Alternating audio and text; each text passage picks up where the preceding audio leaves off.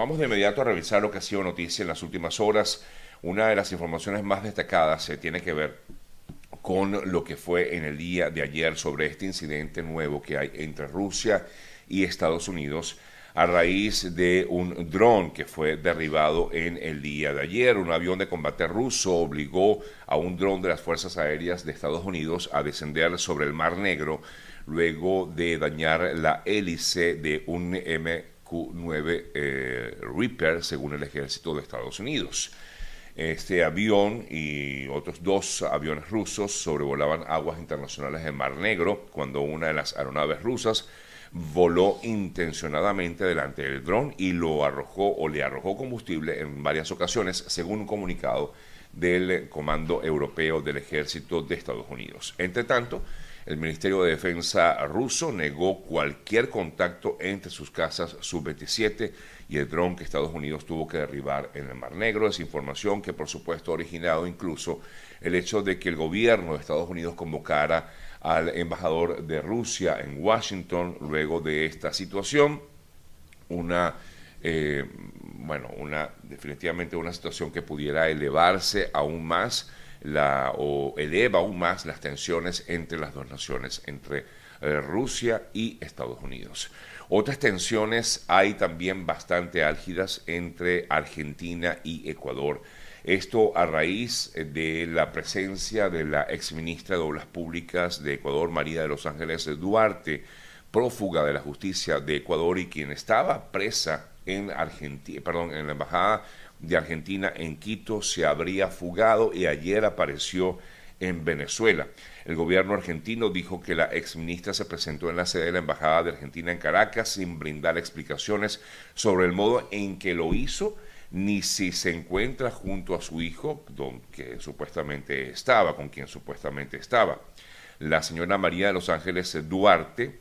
eh, reveló, perdón, realizó averiguaciones sobre documentación que le pudieran extender, aunque manifestó no tener intenciones de viajar a Argentina en el corto plazo. El hecho está en que esta situación nueva también entre Argentina y Ecuador ha pasado a mayores, justamente a raíz de haberse observado a esta mm, persona en Venezuela, en Caracas, específicamente una exministra del régimen o del gobierno de Rafael Correa en Ecuador.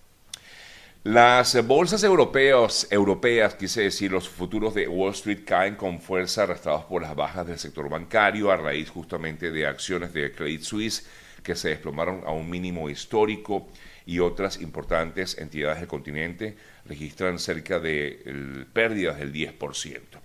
Y por otra parte, también en el día de ayer se pudo conocer que el gobierno de Estados Unidos se inició toda una investigación relacionada eh, con eh, lo que fue la caída del Silicon Valley Bank, uno de los mayores colapsos bancarios registrados en los últimos años, y fuentes del Departamento de Justicia y Comisión de Valores eh, de la Bolsa han explicado que las pesquisas están en su fase inicial. El Departamento de Justicia de Estados Unidos decidió abrir una investigación en torno a las razones que buscan dar con las responsabilidades de la caída de este banco y que ha originado una serie de situaciones eh, negativas para muchas eh, pequeñas empresas, bueno, ni tan pequeñas, pero empresas relacionadas con el mundo de la tecnología que se vieron afectados a, raíz de justamente lo que fue la quiebra de este banco Silicon Valley. Hoy, por cierto, vamos a hablar un poquito acerca de este tema. Voy a conversar con un eh, eh, empresario tecnológico que nos va a dar un poco de luz acerca de este tema y de qué fue lo que realmente ocurrió y qué pudiera pasar en los próximos, en los próximos meses en torno a esto. En otros temas importantes, una vez más, en Perú, el Congreso de ese país rechazó por quinta vez un proyecto de adelanto de elecciones, lo que origina aún más incertidumbre desde el punto de vista político en ese país ya que un 80% de los eh, electorados de los eh, peruanos, quise decir, exige un adelanto de elecciones. Más de un 90% de las personas en Perú están desaprobando ese Parlamento actual y más del 77% mm, desconoce a la mandataria actual Dina Boluarte. a pesar de esta situación, digamos, de lo que piensan los peruanos de su gobierno, de lo que pudiera ser un adelanto de elecciones, el Congreso insiste en que todavía no se puede adelantar ese proceso electoral que debería, según algunos analistas, debería realizarse este mismo año para tratar de calmar un poco la situación desde el punto de vista político en Perú. Hablando de Perú, las lluvias eh, no cesan en esta zona, en este país, y de hecho las fuertes lluvias que azotan al norte del Perú eh, por lo que ha sido la presencia del ciclón Yaku del Océano Pacífico, ha causado eh, decenas de, mm, de, caída, perdón, de, de caída de carreteras eh, y también mucho lodo que ha caído sobre la zona, incluso se ha reportado el fallecimiento de más de 50 personas. Igualmente ocurre en Ecuador, en, específicamente en Guayaquil, donde eh, también se registraron deslaves y calles anegadas en gran parte de Guayaquil, esto es en eh, Ecuador.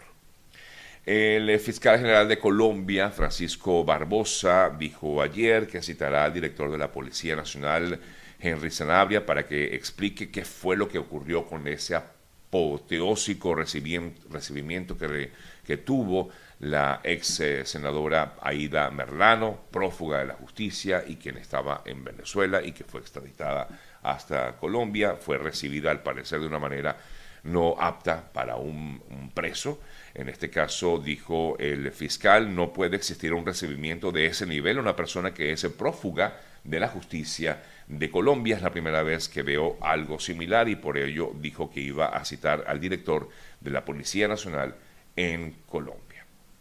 Voy a revisar otras importantes informaciones relacionadas en este caso con eh, migrantes, la agencia de la ONU, la ACNUR y la OIM, que es la oficina, o mejor dicho, Organización Internacional para Migrantes, pidieron mayor apoyo a la comunidad global, a los migrantes y refugiados venezolanos. En el día de ayer pudimos conocer, bueno, lo, lo vimos hoy, pero una noticia que nos viene desde ayer en, en México, tres migrantes venezolanos fallecieron Em, por, luego de ser arrollados por un vehículo en, México. La información específica detalla que estas tres personas murieron fue el lunes cuando caminaban por una carretera cercana a la ciudad de Tapachula, esto está al sur de México. Según informe, los tres migrantes iban caminando por la vía cuando fueron atropellados por un vehículo por intentar evadir un punto de revisión de autoridades migratorias mexicanas y lamentablemente dejó sin vida a estas eh, tres personas. Hasta ahora se desconoce la identidad de los tres fallecidos, según información que manejan eh, autoridades eh, migratorias en México. Repito, esto ocurrió el día lunes en, Tapachula, em, al sur de México.